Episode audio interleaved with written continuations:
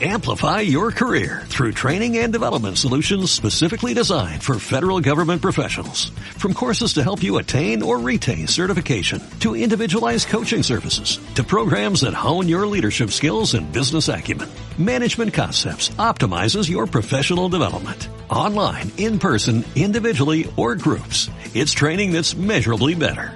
Learn more at managementconcepts.com. That's managementconcepts.com.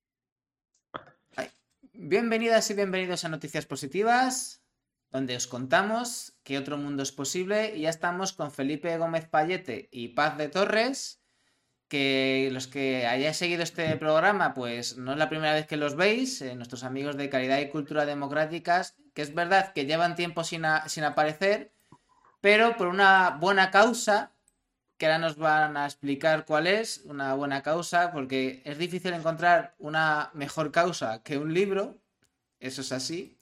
Y bueno, este libro, que además, a ver si, lo, se puede ver, lo tengo aquí, el libro, este libro que se llama Que los árboles no te impidan ver el bosque, Caminos de la Inteligencia Artificial. Y vamos a hablar de ellos. ¿Cómo estamos, Felipe Paz? Paz y Felipe. Buenas tardes, pues bien, bien, no nos podemos quejar. Sí, porque si, nos quejamos no vale para nada. bueno, pues eh, tengo que comentaros, como sabéis, yo sobre todo me especializo más en, en temas de periodismo de soluciones, pero muy enfocado en realidad a rollo ecosocial. Pero bueno, al final también he sido activista y militante de político, es verdad que también muy con eh, política ecologista o ecopolítica, o como queráis llamarlo, ¿no? Y al final, claro que me interesan estas cuestiones, ¿no? Y cuando he tenido este libro entre las manos, em, me he dado cuenta que el tema de la tecnología en general, y mejor en particular la inteligencia artificial como articulador de muchas cosas, pues va a tener mucho que ver en la calidad del mundo en el que, en el que vivimos, en el que vamos a vivir y sobre todo, pues, eh, como, según cómo usemos estas herramientas tecnológicas, viviremos en un mundo mejor o peor, ¿no? Pero antes, eh, para saber por qué es tan importante, pues claro, eh, hay que empezar por el tema de qué es eso de la inteligencia artificial y como bien dice este libro, es que aquí hay un problema. Y es que si no sabemos qué es la inteligencia humana, ¿cómo sabemos qué es la inteligencia artificial? Entonces, ¿cómo empezamos a transitar este camino tan complicado? Eh, eso es una pregunta, ¿no? Eh, es una pregunta, una reflexión y algo que abruma también. Ya, yo, eh, si me permite mi colega Paz, empezaría por decir que una cosa son las palabras y otra cosa son los hechos. ¿no?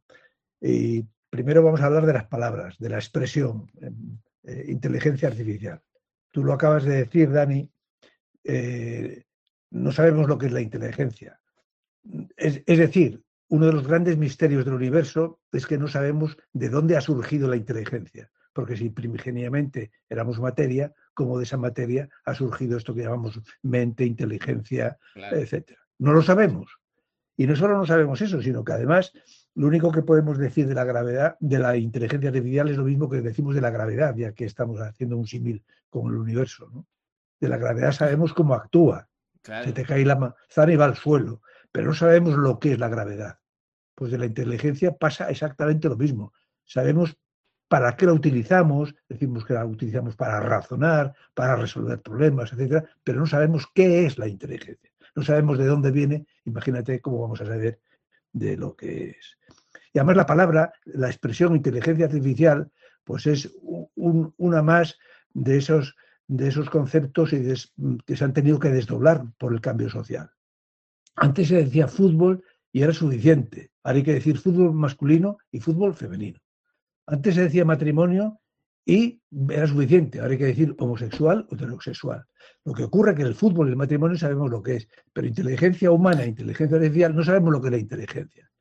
Incluso hay gente que sostiene que es, la expresión inteligencia artificial es una contradicción en términos, ¿no? o sea, un oxímoron. Da igual, pero es que, como decía Paz antes, eh, antes de salir al micrófono, eh, es que ha venido aquí, ya, la expresión se ha quedado, está y, la debemos aceptar. De nada, de, de nada serviría que nos empeñáramos en hacer una cruzada mundial para cambiar una expresión que de hecho, rascando, no significa nada. ¿Tú cómo lo ves, Paz? Pues yo diría, añadiría lo que dice Felipe, que dado que eso es así, que sepamos poner un poco en cuarentena la expresión y no nos deslumbre excesivamente o tampoco la demonicemos.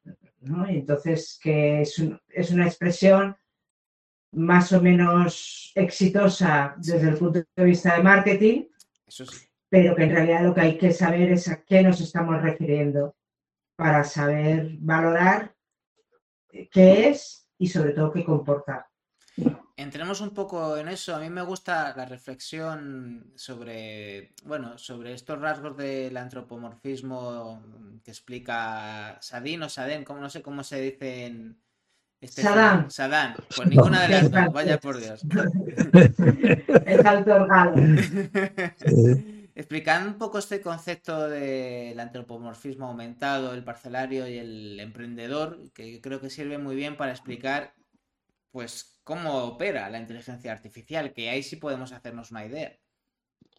Sí, bueno, eso es una. El, es un, es un filósofo francés, por cierto, entre paréntesis, muy poco conocido en España. Hmm. Yo lo conozco gracias a, a, Paz, que se había leído hace unos años uno de sus primeros libros pero lo del antropomorfismo eh, aumentado, parcelario y emprendedor, eso viene en su último libro, que es lo que lo dedica a la inteligencia artificial. Y como buen francés, pues tiene esa manera de, explicarse muy, muy cartesiana, ¿no? Muy, muy no, no tiene nada que ver con los filósofos ingleses que son mucho más empíricos y entonces, pues este señor, pues lo que hace es establecer esos tres rasgos del, antropomorfismo tecnológico, concretamente de la inteligencia artificial, y, establece esas tres categorías. Es un antropomorfismo aumentado porque el ser humano en su empeño, en su empeño por replicarse a sí mismo, pues no, se contenta con eso. No solo quiere replicarse, sino quiere hacer cosas, eh, instrumentos, artefactos que nos superen. Que sean mejores que uno. Que sean mejores que uno. Casi nada, ¿eh? Casi nada. ¿eh? Ese es el primer rasgo. El segundo, paz, si te parece, el del parcelario, se refiere a que, mm, si bien no sabemos qué es inteligencia artificial, por lo menos nos hemos puesto de acuerdo en decir que hay dos grandes categorías de inteligencia artificial. La que se llama inteligencia artificial débil o específica y la inteligencia artificial fuerte o general. Entonces, lo que tenemos hoy es la inteligencia artificial específica, parcelaria, parcelaria, que tenemos una máquina que sabe jugar al ajedrez, punto. No le pidas otra cosa. Tenemos una máquina que sabe eh, que, puede mm, eh, cantar, punto. No, no le pidas otra cosa. Tenemos una máquina que sabe predecir con determinados grados de probabilidad si vas a tener cáncer o no. Punto. No le pidas otra cosa. Especialización. Pero tú, Tú, sí, tú puedes ser un buen oncólogo y además ser un buen tenor. que no, nadie, o un buen jugador de ajedrez. Eso las máquinas no lo pueden hacer. Son parcelarias. Se dedican a una cosa. El gran, el santo grial, como lo dice Margaret Boden, de la inteligencia artificial es conseguir la inteligencia artificial fuerte o general. Aquella que pueda igual hacer una cosa que otra como los seres humanos que abarque cualquier registro de la actividad eh, humana. Como si fueran los robots de las películas o de, bueno, de las películas de ciencia ficción o de los libros de Isaac Asimov. Y, esa es la tercera categoría que establece Saddam, la de, que, eh, que es un antropomorfismo eh, emprendedor, porque pasa del análisis de los datos, pasa del análisis de las informaciones, pasa del, análisis de los datos que captan los sensores a actuar. Pasa De, computar, digamos, ¿no? de computar a actuar. Eh, ¿Actuar qué quiere decir en este caso? Pues hacer lo que hace el ser humano. Se desplaza, no está quieto, eh, eh, puede articular, mover sus, miembros, puede interaccionar físicamente con el entorno. Pero ahí, no, ahí no estamos todavía. Y a lo mejor no llegamos, o no sé, ahí está el key de la cuestión, ¿no? Si llegaremos y para qué llegaremos, ¿no? A, establecer una inteligencia artificial fuerte. Eh, hay uno de los principales autores españoles más reconocidos en el mundo, mm, que se llama eh, Lope de Mántaras, eh, dice que esto de la inteligencia artificial fuerte, el transhumanismo y el momento singular en donde las máquinas nos van a no solo a igualar, sino a superar, que en una entrevista que le, leímos, vamos, que le escuchamos hace poco, decía que eso hasta cierto punto le da hasta risa pretender decir que eso es hoy una realidad. Eso hoy está lejísimo de ser una realidad. La pregunta es si va a serlo alguna vez. Paz, tú que descubriste. sí, aún así yo matizaría, a ver, que es verdad que no estamos todavía y no se sabe si llegaremos a esa singularidad. Lo que sí, y señala también Saddam, que se ha hecho un recorrido en donde, si bien para temas parciales, se ha hecho ya cuatro pasos de gigantes, en donde inicialmente teníamos la información y la tecnología nos ayudaba a identificar la información, acceder a ella, era el primer paso, acceso. Después se hizo un segundo paso de mejorar la gestión de esa información relacionándola, que eso llevó a todo lo del data mining, de permitir relacionar y analizar relacionadamente grandes cantidades de información, que llevó al siguiente paso, que es donde se hace la sugestión, la invitación, si estás conectado o no eh, eh, con el, móvil, pues te dicen restaurantes en la zona porque sé que has ido a comer a no sé dónde. Pues eso, estamos en plena fase de sugestión. Y ya estamos entrando en la cuarta, en donde ya es la fase de decisión. El GPS, no, vete por aquí. Tú ya no decides si te quieres perder o no, ya, te lo, indica, ya decide, ya puede decidir por ti. Y existen muchas decisiones en donde se toma la decisión humana de que la decisión sea de la máquina. Véase justicia predictiva, este diagnósticos médicos, véase créditos de la banca. O lo, o lo, que has dicho tú, basta eh, los vehículos autónomos Basta con que conectes el GPS al, volante para que el coche vaya por donde dice el GPS. Entonces, por esto yo digo que es, verdad que no estamos en la inteligencia artificial fuerte, pero sí estamos dentro de la parcelaria en un estadio en donde ya estamos tocando puntos neurálgicos de decisión, que es libertad y responsabilidad del ser humano. Por tanto, ya no solo afecta a nuestra libertad, también a nuestras responsabilidades y que es una moneda con esas dos caras en realidad.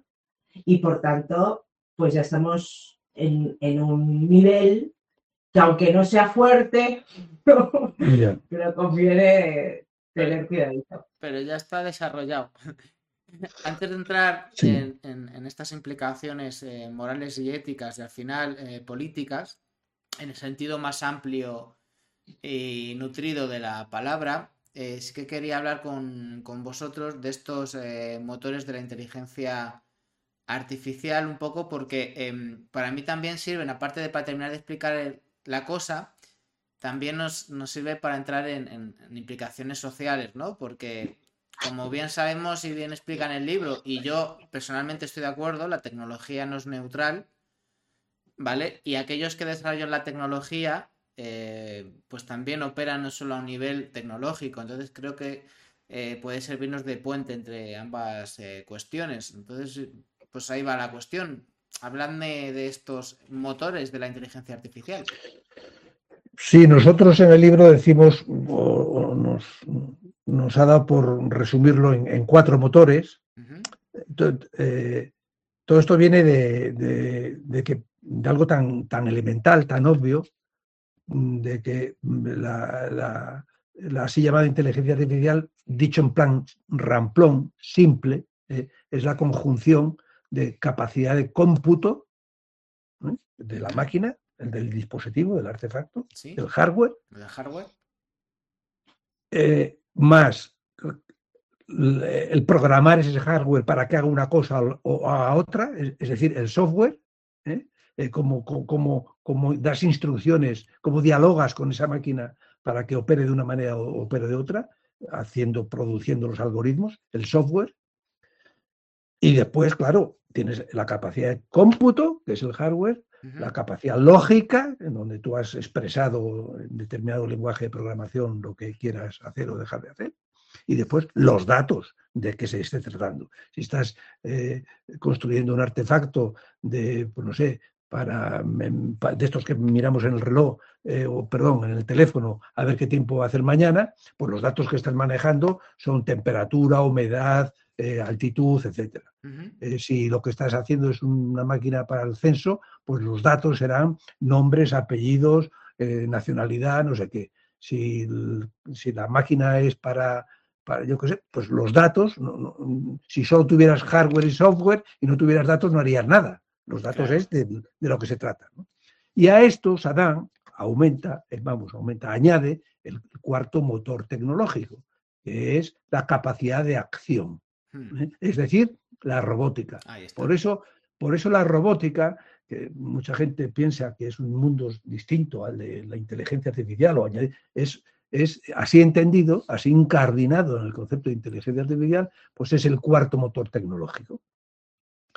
Y entonces, claro, estos motores tecnológicos eh, que decimos en el libro, y lo decimos intencionadamente, suponemos que no para satisfacción de muchos expertos en inteligencia artificial, no es nada nuevo bajo el sol, no significa nada, porque hardware, software, robótica y, datos ha habido toda la vida.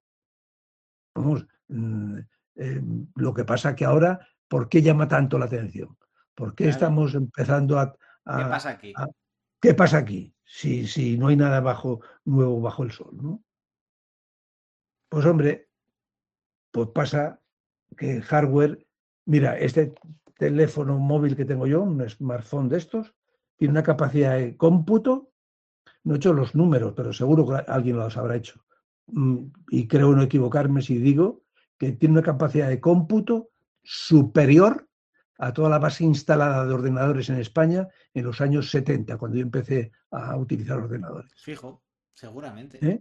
Esto, esto que tengo yo en la mano, tiene tanta capacidad de cómputo como los ordenadores que ocupaban habitaciones enteras de Iberia, en Sidesa, eh, porque eran mm, porque la capacidad de cómputo se duplica cada dos años.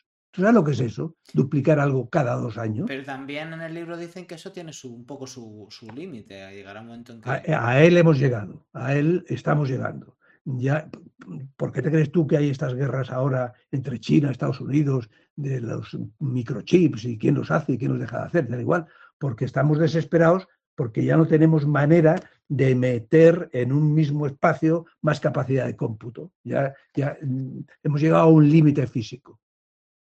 Dicen, dicen, yo no sé, Paz, mm, si habrá leído lo último, porque aquí hay que estar leyendo todos los días, porque todos los días te, te sorprende algo, ¿no?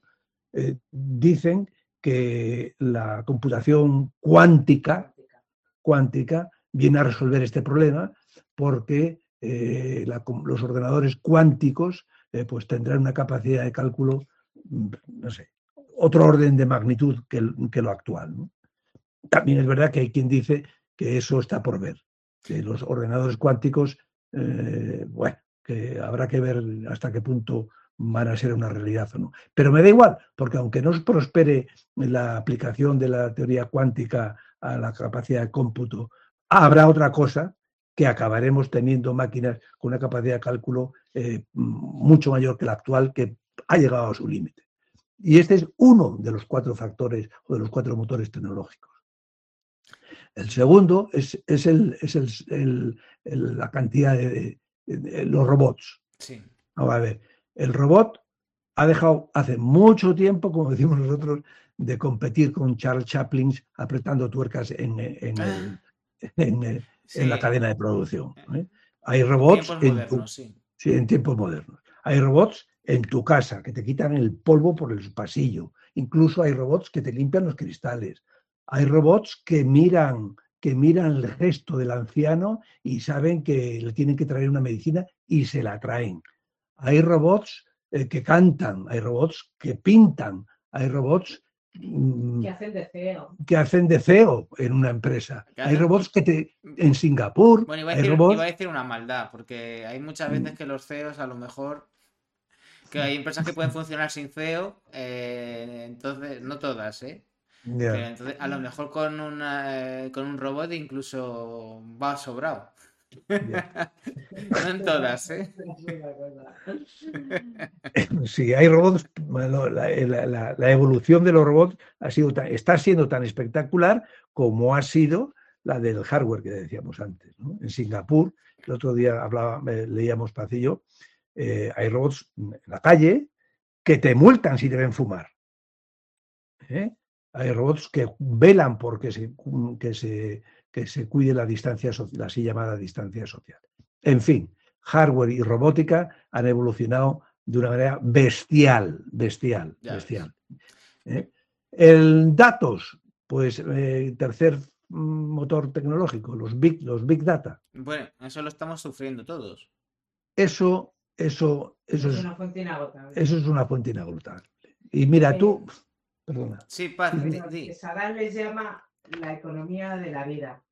¿Y, eso que la economía es? Explica, explica. De la vida, pues porque todo lo que vivimos, desde que nos levantamos hasta que dormimos, incluido el sueño, se economiza, se monetiza, se dice hoy en día, eh, a través del tratamiento de datos. Todos esos datos que, desayunas, que no desayunas, vas con tus hijos, no, no, no hablas con ellos, sí. Todo eso es información que es la, es la gallina de huevo de, de oro. O sea, es convertir en una cuestión capitalista. Es la economía de la vida porque antes eran los datos de los, las preferencias de los consumidores, ¿no?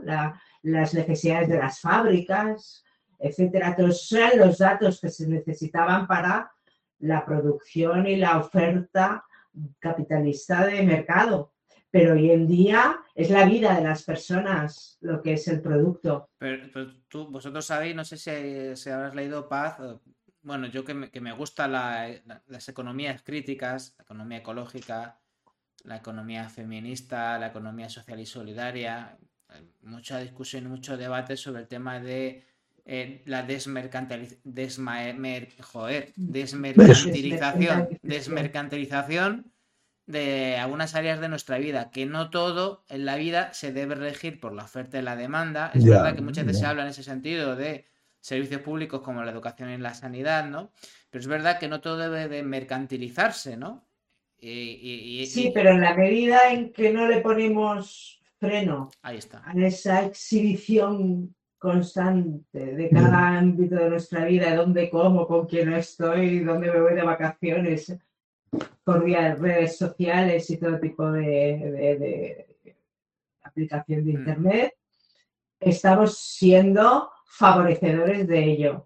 Entonces, que esos motores sean precisamente estos y no otros, no solo tienen unas implicaciones tecnológicas sobre nuestras vidas, sino que opera en otras esferas.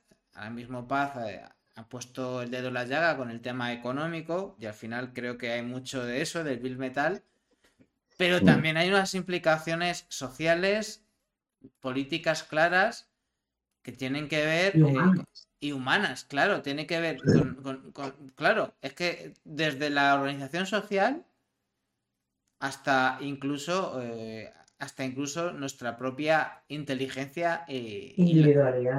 Y, nuestra individualidad. O sea... Mm. Sí, yo siempre señalo que la inteligencia artificial mm, llama la atención que está generando o puede generar, vamos a no ser alarmistas, ¿no? Pero puede generar dos tipos de, desigualdad o de dificultades al ser humano contrarias. O bien la desigualdad más extrema, quien accede y quién no a todo este tipo de ¿no? inteligencia artificial 5.0 y si puede ser 100.0 también, ¿no? que separaría claramente, ¿no? Una gran brecha de población que puede o no puede. Pero después, por, el, por el otro extremo, de la misma manera, se genera esa homogeneización de inteligencia que a día de hoy nos distingue como seres únicos. Nadie es, porque existen los derechos, yo siempre lo digo, y la igualdad, todo lo que se ha trabajado jurídica y políticamente, precisamente porque somos diferentes. Si la diferencia de cada ser humano, no habría necesidad de regulación, de, reconocer la dignidad del ser, humano en su diferencia y, por tanto, acceder al mismo tipo de derechos y libertades en base a esa dignidad. Entonces, si nos cargamos esa diferencia de la inteligencia, porque todos nos ponemos un chip y todos sabemos ¿no? de determinado tema hacer lo mismo de la misma manera, tal como estamos ya haciendo ahora con muchas aplicaciones. Chun, chun, chun, ¿no? Sigan los pasitos y ya está. Porque claro, si solo llevamos a la capacidad de aprender, a la capacidad de jugar, a, a todos los ámbitos de la vida, pues acabaremos estandarizados como máquinas. De hecho, me parece, no me acuerdo el nombre del autor, que dice que en ese momento vamos a ir a, ser zombies moderadamente inteligentes. Un mundo feliz, ¿verdad, Felipe? Sí, sí, afortunadamente, afortunadamente, mm, eh, así como estos tres primeros motores que hemos dicho cabalgan a una velocidad mm, exponencial, el cuarto motor, que es el desarrollo del software, pues va más lento, va más al tran-tran.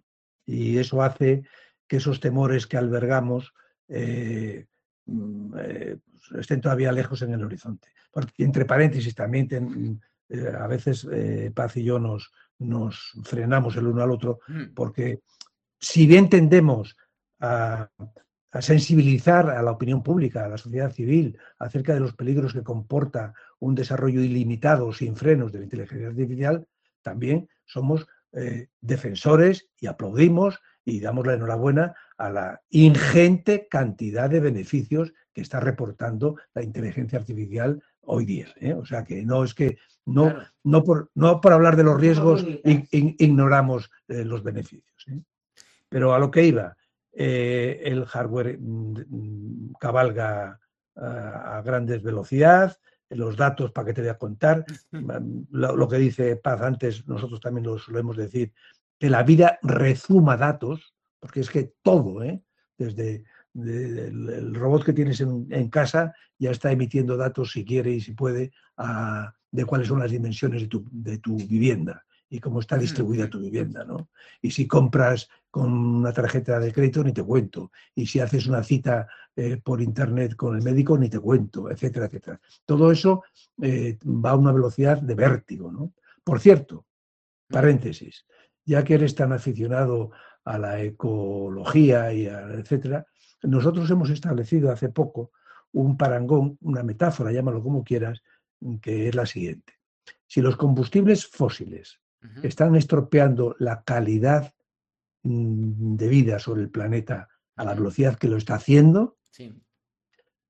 Recuerda, o que recuerden nuestros oyentes, que cada año emitimos a la esfera digital trillones de bytes. Trillones de bytes. Trillones son millones de billones de bytes. ¿eh? Y ese, ese CO2 digital ¿eh? es el que está nutriendo ¿eh? la, la, inteligencia artificial. Y, y, y, y, sin embargo, eh, la sensibilidad que ha adquirido, por fortuna, la sociedad humana acerca de los desvaríos de la contaminación incontrolada, esta otra, déjamelo decir así, entre paréntesis, entre comillas, contaminación, coño, como que nos deja indiferentes, como si no fuera con nosotros.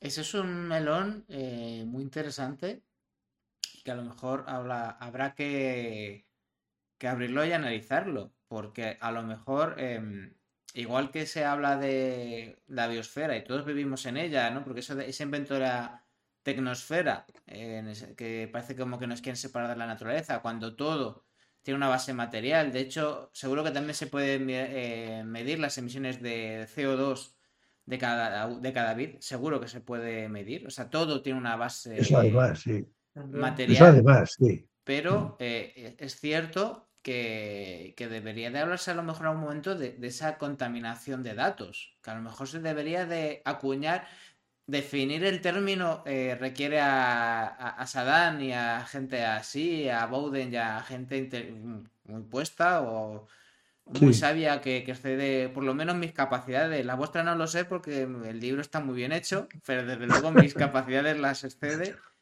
Pero a lo mejor sí que en cuanto que gran parte de esa utilización de los datos, eh, evidentemente beneficia a ciertos intereses, pero estoy seguro, segurísimo, que causan mucho rechazo social, sí. sin ninguna duda. Eh, hay mucha gente que, que, se queja y que plantea sus dudas por él. Bueno, a todos nos ha pasado. Eh, hablas con tu pareja de no sé qué historia, que es una conversación privada, y, y, y abres el Facebook, resulta que has hablado de que hay que ir al Mercadona, y abres el. Eso, cualquier red social. Y dices, pero vamos a ver, ¿no? Y la, la, verdad te toca las narices. Muchas veces te tocan las narices de ese tipo de, sí. de cosas, ¿no? Entonces, si sí, pero puede... por ejemplo, la juventud lo, o la generación que sube ahora, claro. no tiene ningún problema. Y cree que porque yo no tengo nada que esconder, eh, no pasa nada. Tiene esa mentalidad porque no tiene ninguna mentalidad de privacidad, de intimidad, etc. Lo que no se llega a relacionar es que no es una cuestión de que tengamos que esconder nada o no, que no somos criminales, claro que no, sino que la base de la libertad humana viene también de ese espacio de, libre albedrío.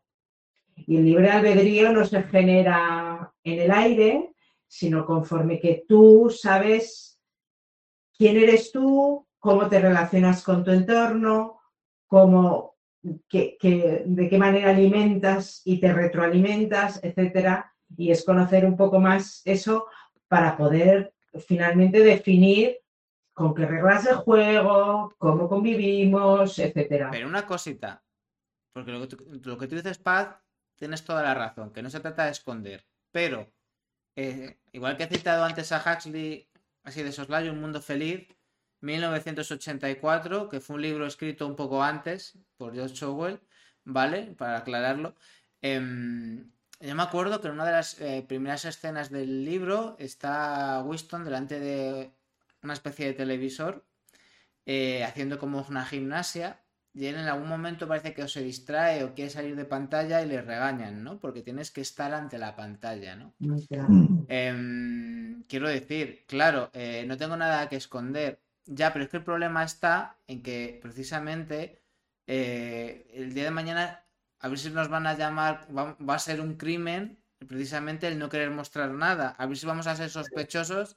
Porque claro. de, de, no tener nada que esconder a, a decir, es que si escondes algo, algo tendrá que. Algo bueno, y además esos, esos um, inventos o. Pro, no sé cómo llamarlo.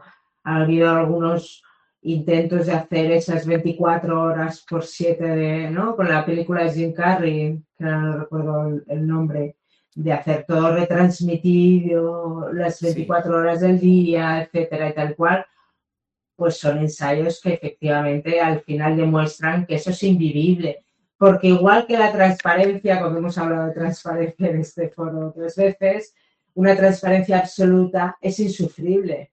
Bueno, No se, eh, no se puede, no se puede soportar. El otro Nadie día lo descubrí una cosa en Twitch, descubrí una cosa eh, que no la conocía de verdad, porque tampoco, yo, yo veo algunas veces cosas en Twitch, pero intento no estar enganchado a ninguna red social y para mí tiene una labor más que nada profesional, ¿no? Y existe un género IRL con estas tres eh, letras que básicamente los IRL son un tipo de directo que consisten en que un chico o una chica, el que sea, la persona que sea, se pone, suelen usar una Go- GoPro o una cámara de este tipo y salen a la calle o hacen cualquier cosa de su vida cotidiana y están mostrando lo que están haciendo. O sea, no están retransmitiendo un, un contenido como noticias positivas o no están hablando con su audiencia como hacen otros streamers de lo que sea, sino estoy saliendo a la calle a hacer la compra vida. y estoy, o estoy yendo a trabajar, o estoy, Ujú. sí, sí, y, y guay, que, y estupendo, y, Y mara- guay. y como mola, y no, esto no mola, perdona. eh, aparte, yo lo dije, además, me estaba moviendo en casa y descubrí, y el primer comentario que dije fue, pero es que eso no es verdad, es que por mucho, precisamente cuando pones ya una cámara, ya no estás mostrando tu vida. No. O sea, eh, Eso es que eso es mentira. Mm. Eso es mentira, ¿no? Y esto nos sirve para entrar en la siguiente cuestión y es eh, quién decide qué se hace qué o no se hace o si hay, si hay alguien que decide, ¿no?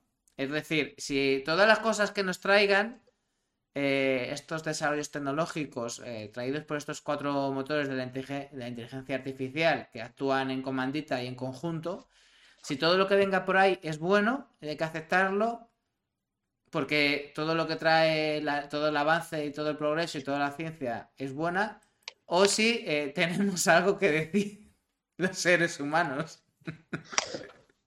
Hombre, eh, estás, estás, eh, est- estás poniendo sobre la mesa. que se vea mi parcialidad, creo, creo No, que no. se entiende por dónde voy. Sí, sí, vaya que sí se entiende. Estás poniendo sobre la mesa, el, por utilizar la palabra al uso, de la regulación de esto. ¿Quién regula esto? ¿Quién, quién, quién dicta las normas? Hay ¿Quién la- cascabel y, quien lo, y hay Eh, quien lo, se lo ponga esto al gato. Esto. Primero hay cascabel. Aquí, aquí, aquí nosotros defendemos eh, algo que, que tú has dicho al comienzo y que no está bien visto por determinados eh, poderes económicos. ¿no? Eh, eh, hay que partir de un, de un supuesto, vamos, de un supuesto, de, un- de una, de, una, de una creencia firme. La tecnología no es neutra. ¿Por qué hay muchos dirigentes económicos eh, y políticos que arrancan su discurso, y científicos, que arrancan su discurso diciendo, como la tecnología es neutra, porque depende del uso que hagamos de ella para que sea buena o que sea mala, bla, bla, bla, bla, bla, bla. ¿Por qué? Bueno, pues este, esta controversia que existe acerca de la tecnología, si es neutra o no es neutra, se deriva de algo tan elemental como lo siguiente. Si por tecnología entendemos el producto final, el que tú puedes usar, evidentemente que es neutra. Yo tengo una cerilla, un misto aquí, eh, y con él mm, puedo encender la vela del cumpleaños de mi hijo o quemar el monte. Mm, ese- la cerilla es neutra, el que, el que no es neutro es el que la utiliza. Ahora bien, si por tecnología entendemos no el producto final ya construido, ya en manos del usuario, si por tecnología entendemos el proceso por el cual se desarrolla las cerillas o la bomba atómica, el proceso de innovación tecnológico, eso no es neutro. Eso responde a unos intereses políticos, económicos, eh, mm, culturales de cada época. ¿Cuánto dinero se invierte cada día en, por ejemplo, en, en la investigación relacionada con el armamento, con más y mejores armas de matar, frente a, a lo que se invierte, por ejemplo, en investigar enfermedades raras? Bueno, Creo no- que hay una no- no- diferencia sustancial, ¿no? no- no hay comparación posible. O sea, hay cosas que no se investigan y Mm. cosas que se investigan mucho más. cosas que se investigan mucho más, efectivamente.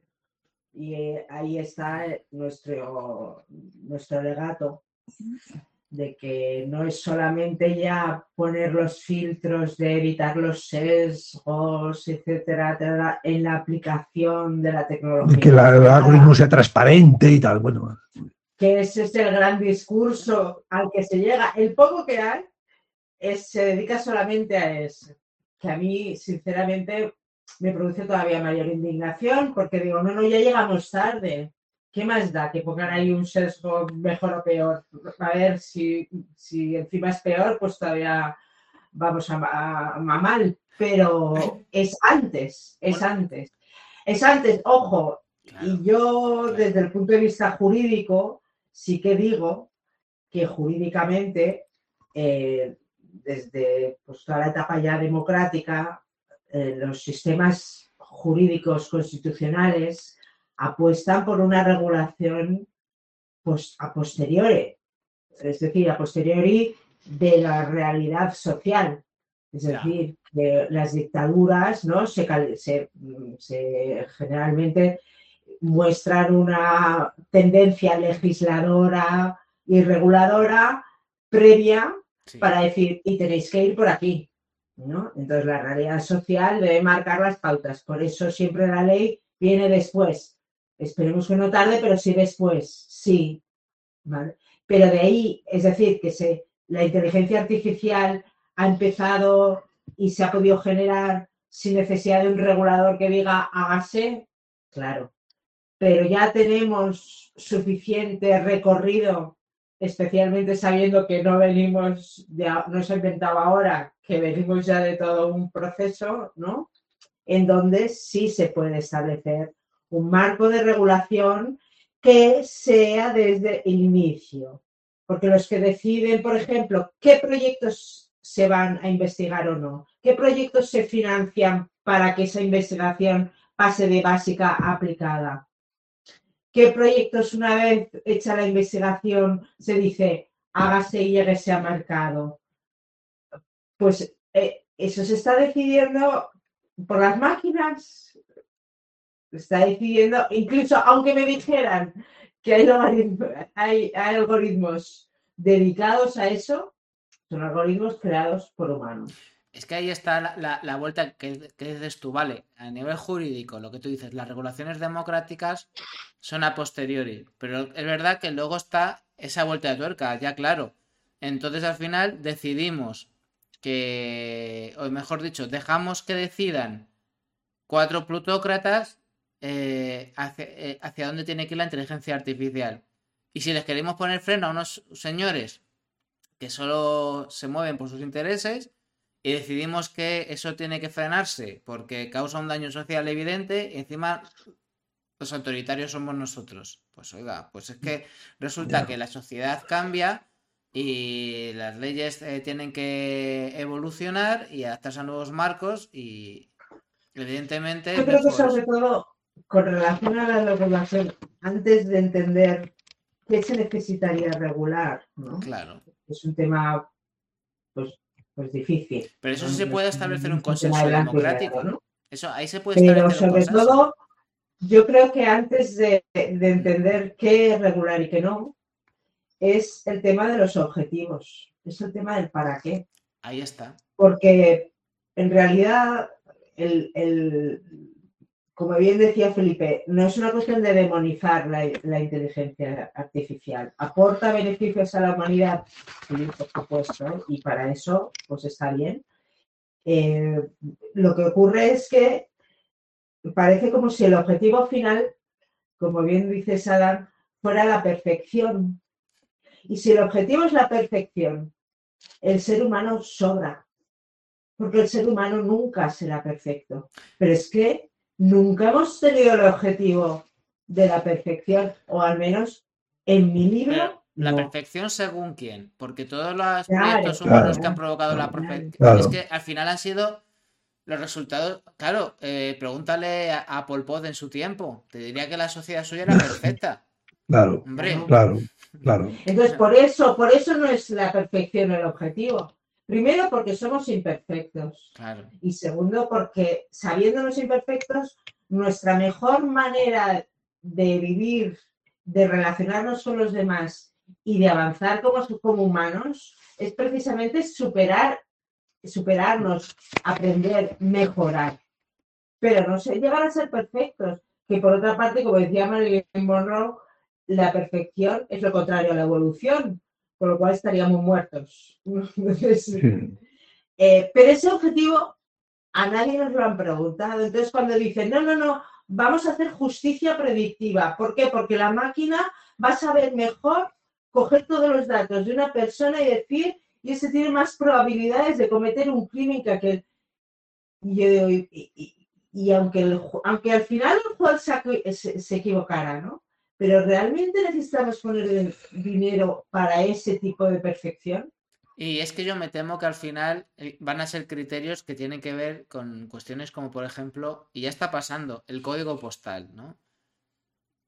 Me temo que ah, eh, la máquina, guiada por un algoritmo, y la máquina no es neutral ni el algoritmo tampoco, van a decir que el que tiene el, el prefijo 28037 de Vallecas pues es pues peor que tiene menos acceso a determinados yo tengo el prefijo posibilidades y derechos. Yo soy 28007, distrito de Retiro, que parece como más noble. Estoy a 100 metros de Vallecas.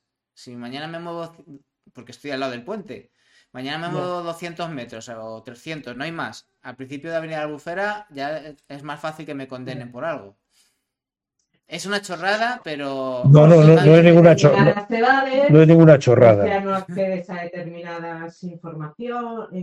Eso, eso que sí, eso que estás diciendo tiene mucho que ver con lo, con el cuarto motor tecnológico que no hemos desarrollado, que es el software. El software va muy lento, precisamente porque no es capaz de, esas sutilezas. Es decir, eh, no, no tiene capacidad de razonamiento causal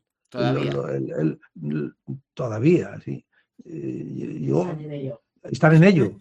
y, están en, y están en ello el aprendizaje. Dicen, eh, por eso han dado el premio, el premio Princesa de Asturias a cuatro investigadores sobre, eh, sobre redes neuronales que están empezando a establecer eh, a, hacer posible la programación, es decir, la, producción de algoritmos con, cierto, con, cierta, con cierta capacidad de aprendizaje. Lo que pasa es que la palabra aprendizaje, eh, utilizada para, como calificativo de un ser humano, no tiene nada que ver con cómo aprende una máquina.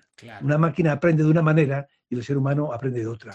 Una máquina memoriza de una manera y el ser humano memoriza de otra. Por ejemplo, yo, así, a mí siempre me gusta poner este ejemplo. Si, si dentro de cinco años, imagínate que nos están oyendo diez personas ¿eh? en este momento, si dentro de cinco años preguntamos a esas diez personas cómo ha sido esta sesión, tendremos diez narrativas absolutamente distintas, incluso puede que algunas contradictorias. Seguro. Pero dentro de cinco años, la grabación de este programa seguirá diciendo lo mismo, porque la manera en que se almacena, o sea, memoriza las cosas sobre un soporte físico, sobre un soporte digital, no tiene nada que ver con la manera en cómo memorizamos aquí.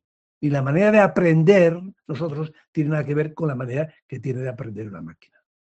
Pero bueno, y además, incluso dentro de los humanos, nadie aprende de la misma manera.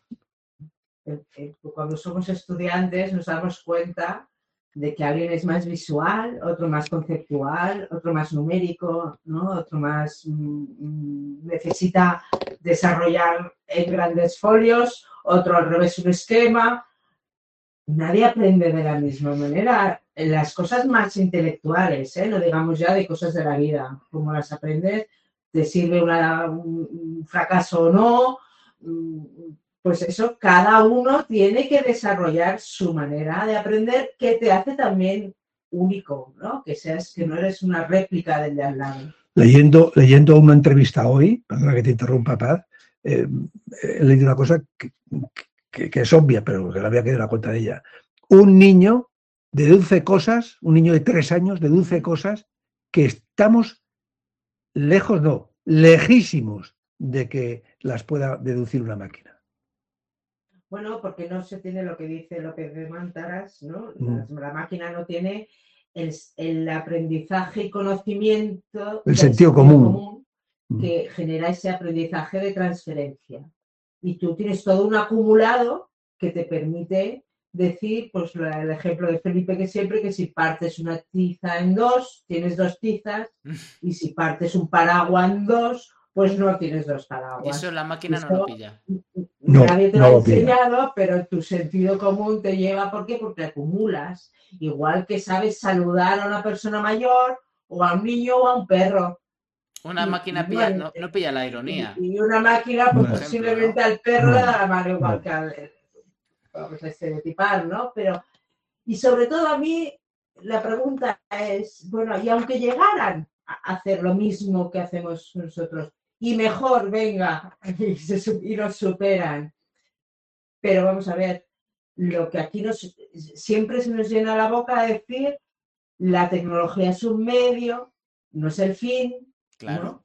claro. Bueno, pues como medio, medio para qué? Para ayudar al hombre a ser mejor, a convivir, que todavía no sabemos convivir, a, la- a la- a las pruebas nos remitimos, ¿no? Y, y saber evolucionar de una manera en que el ser humano se, me- se mejora y, aprende mejor cada vez con los demás. Entonces, si eso no es la base, y la base es la perfección de un dato, eh, he ahí lo que nadie responde. A mí me gusta mucho vuestra reivindicación y vindicación final de la, de la filosofía, del pensamiento. De la historia eh, también, porque em, justamente cuando caemos en este peligro o, estamos amenazados por este peligro de una deshumanización, pues eh, quizá vale la pena darse la vuelta y darnos cuenta de que llevamos sin resolver eh, cuestiones esencialmente humanas que están en discusión desde, bueno, desde el Ágora de Atenas e incluso, incluso antes. Adán y Eva. Y de- Mm. eh, desde, sí, desde el principio de, de- de que el hombre es hombre y la mujer mujer. eh, entonces, em, miedo me da- eh, daría una, una sociedad que ya no se planteara esas cuestiones tan humanas, que fuera eh, perfecta, tan inhumana como perfecta, y que nos convirtiera eso en zombies moderadamente inteligentes, zombies muy eficientes, que Mm. quizás sea lo que quiera el mercado, pero incapaces de, de que, vamos, muy cerca de, de esos animales que se miran en el espejo y no se reconocen, ¿no? Al De final, todas maneras, estamos hablando de filosofía. Eficientes hasta cierto punto, porque Para el vuelvo a sistema. decir que como somos imperfectos, el ser humano se pone enfermo, mm, no, es, no, hace dos cosas 100% de la misma manera, ¿no? No, es una máquina. Entonces, desde el punto de vista de la eficiencia, y Saddam es lo que dice, la- el término de la prescinde- prescindencia, ¿vale? Ser prescindible, porque seremos prescindibles, porque la máquina siempre lo hará mejor. Ya yo quiero entrar en una, en una cuestión, que además lo hablé el día de la presentación del libro, eh, que lo comenté. eh, Felipe no se mostraba muy a favor de mi posición, o sea, no, no lo veía tan claro. Víctor San Pedro se me dijo que él sí pensaba que había riesgo y yo hablé del riesgo de, De los lu- no el de los riesgo, luditas. de- del- una especie de Ludismo. neo- ludismo. neoludismo. Sabemos que los luditas que con Mm. la revolución industrial empezaron a destrozar las máquinas porque veían que perdían trabajo. En este caso, eh, no sé si el neoludismo entra en la destrucción de algo que está tan en el ambiente que a lo mejor es imposible, pero a lo mejor hay maneras de, quizás sí, de destrucción de las máquinas pura y dura en el caso de la robotización. Y luego otra manera más, eh, más light, que a lo mejor es no participar en ciertos entornos eh, digitales, redes sociales, etcétera. Lo que está claro, y yo lo planteaba de donde yo vengo, de un barrio muy humilde de Madrid, si yo mañana veo a mis vecinos de Orcasitas y les digo, pues mira, eh, estoy leyendo mucho de inteligencia artificial, eh, estoy entrevistando a auténticos sabios como Felipe y Paz, y mi conclusión es que, mira, tíos, eh, Va a haber gente, vosotros, que, que somos gente humilde de barrio obrero, que hacemos puestos de trabajo que son fácilmente automatizables, vais a ser los primeros que vais a ser prescindibles. Porque bueno, habrá otra gente que estará en otros lugares de la cadena productiva y, vale que vale. Pero la gente que hace trabajos eh, que pueden ser eh, pues, sustituidos fácilmente por robots, sois prescindibles, tío. Es que os vais al carajo. ¿Qué nos recomiendas, eh, Dani? Reventar las máquinas. no, la, otra opción, ¿cuál es? morirnos de hambre. Pues esa es nuestra reivindicación. Claro. Que no sea ni, ni, magnificarla ni demonizarla. Y que tiene un sentido, sí. Que es muy útil para el hombre, sí. Pero que el hombre tiene que estar en el centro, la evolución, y por tanto que sea una ayuda, que sea un instrumento. Yo siempre pongo el ejemplo de utilizar el GPS o no que es eh, muy básico además, estamos hablando de, ¿no? Pero tú vas de turista, yo no necesito el GPS. Primero porque me quiero tener, desarrollar el sentido de la orientación de llegar a una ciudad nueva, donde está el río, el ayuntamiento, no, la iglesia, pues ya te haces una idea de hacia dónde está el centro, las, periferias, bueno, pues, pues ya te ayuda a, a identificar cómo ha ido creciendo esa ciudad y por tanto culturalmente ves otra ciudad, ¿no? Sí. Ahora, si yo tengo que llegar a las 7 de la tarde puntual a un sitio de las afueras de Madrid que no conozco en absoluto y que me voy a perder y que voy con el tío, pues pongo el GPS y digo, bueno, GPS, pero el GPS lo domino yo. Es decir, yo, yo lo utilizo como herramienta no me coge a mí el GPS y me dice, ven que te vamos, te llevo por donde yo quiero. Bueno, pues, mutatis mutandis, yo creo que ese esfuerzo se puede hacer. Y la idea precisamente de, hacer más reivindicación de los aspectos negativos que queremos hacer es precisamente porque vemos diariamente un bombardeo de lo positivo y súmate a esta red social y bájate esta app y, y, pum, pum, pum, y ya has pagado. Y fíjate qué rápido el pago, que ya ni piensas si te lo quieres y te lo puedes permitir, por ejemplo. ¿No? Y Amazon, pum, pum, pum. Y ahora además te sugiero tres cositas que, que son iguales y venga que también, ¿no? Entonces, como vivimos en ese, en ese tren que va a toda pastilla, que va en la dirección contraria, pues ahí es donde nosotros ponemos el énfasis y el acento en las cosas, en decir, ojo que dentro de poco, y ojo, la irrelevancia será de todos. Vuelvo a decir, hay CEOs, mm, mm, robots, hay jueces que ya pasan por el, análisis hecho por la, por la inteligencia artificial y la sentencia va en línea con lo dicho por ella, no por lo que un juez sopesa ojo, que es muy gordo, y yo no he leído a nadie, a nadie, diciendo que eso es contrario a la propia, a, la propia noción de derecho. Hombre. Se imparte justicia, ¿no? Y se imparte justicia a través de un proceso, proceso en el que se sopesan y se valoran las, las demandas, las pruebas, los testigos, etcétera, y no tienes un algoritmo que previamente te predice es que justicia y predictiva, eso sí que es lo ¿no? A ver si la predicción... No se lo he leído a nadie. A ver si la predicción va a ser la del proceso de Kafka, porque una justicia así se convertiría en algo que se va a ejecutar sobre ti eh, y, sobre lo cual no tienes escapatoria ni forma. O sea, al final es, es eso. De ahí que como es una marea tan fuerte, los billones que hay de inversión, la gente además, todo lo que, ojo, aquí se critica al capital, pero también a la sociedad. Vivimos, somos demasiado cómodos. Y todo lo que sea fácil, inmediato, no tienes que, más que darle a dos botones y fácil y te llega enseguida y no tienes que hacer más, pues eso es más fácil que pensarlo. Quien piensa pierde, dice el, cómico Ignatius, que a veces suelta frases eh, muy brutas, pero otras frases eh, geniales. Quien, quien piensa pierde y, va un poco por ahí. Entonces, porque ya estamos terminando, que quede muy claro que este libro que lo vuelvo a sacar aquí porque me parece de verdad muy importante. Estos árboles que no te deben de impedir ver el bosque. Esto no es, evidentemente, contra la inteligencia artificial, sí es contra los que eh, quieren, digamos, eh, un desarrollo de la inteligencia artificial no controlado, no por el hombre, porque al final lo controlan hombres, pero pocos hombres muy determinados, sino por la sociedad.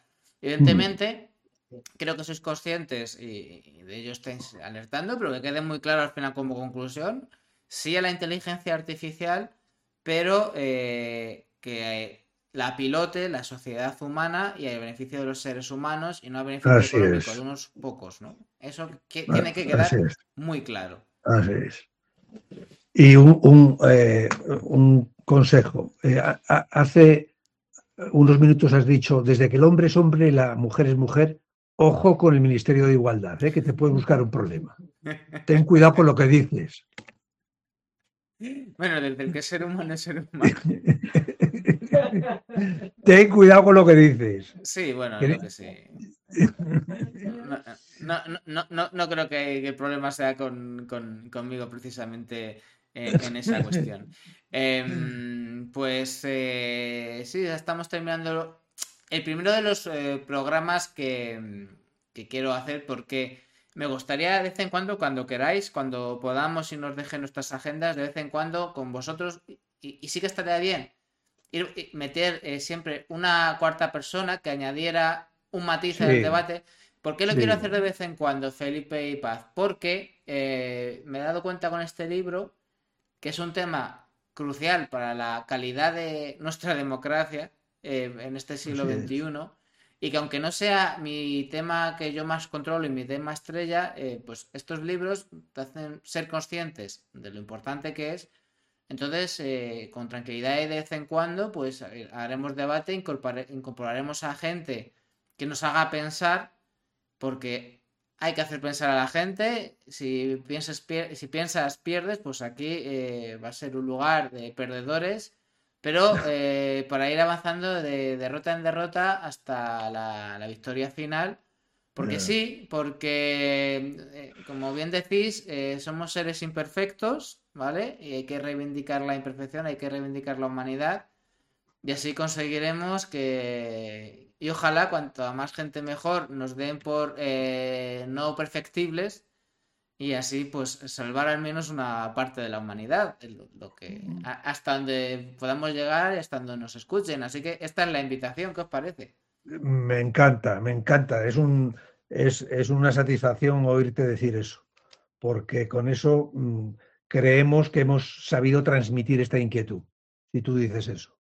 Y, y cada cierto tiempo, claro que estaremos aquí encantados, porque como esto cambia todos los días, esto es como pintar un tren en marcha, cambia todos los días. Y hay muchos temas. Buena metáfora. ¿eh?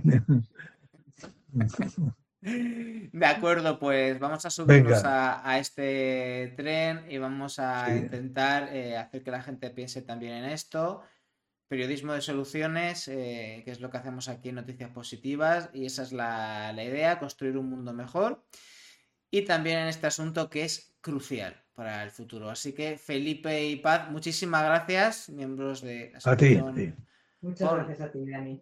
Muchas gracias. Miembros, como digo, Felipe Gómez Payete y Paz de Torres, miembros de la Asociación por la Calidad y la Cultura Democráticas, que es de lo que se está hablando aquí para este pues siglo. Y muchas gracias, estamos en contacto y seguiremos eh, hablando de ello de vez en cuando. Y a quienes nos estáis viendo, pues eh, ya nos veremos la semana que viene. Aquí terminamos el programa y como siempre decimos, hasta que nos volvamos a encontrar, pues que la vida te llene de noticias positivas, a ser posible todo el rato. Chao. Venga, gracias, gracias, Dani. Gracias. Amplify your career through training and development solutions specifically designed for federal government professionals. From courses to help you attain or retain certification, to individualized coaching services, to programs that hone your leadership skills and business acumen, Management Concepts optimizes your professional development. Online, in person, individually, or groups. It's training that's measurably better. Learn more at managementconcepts.com. That's managementconcepts.com.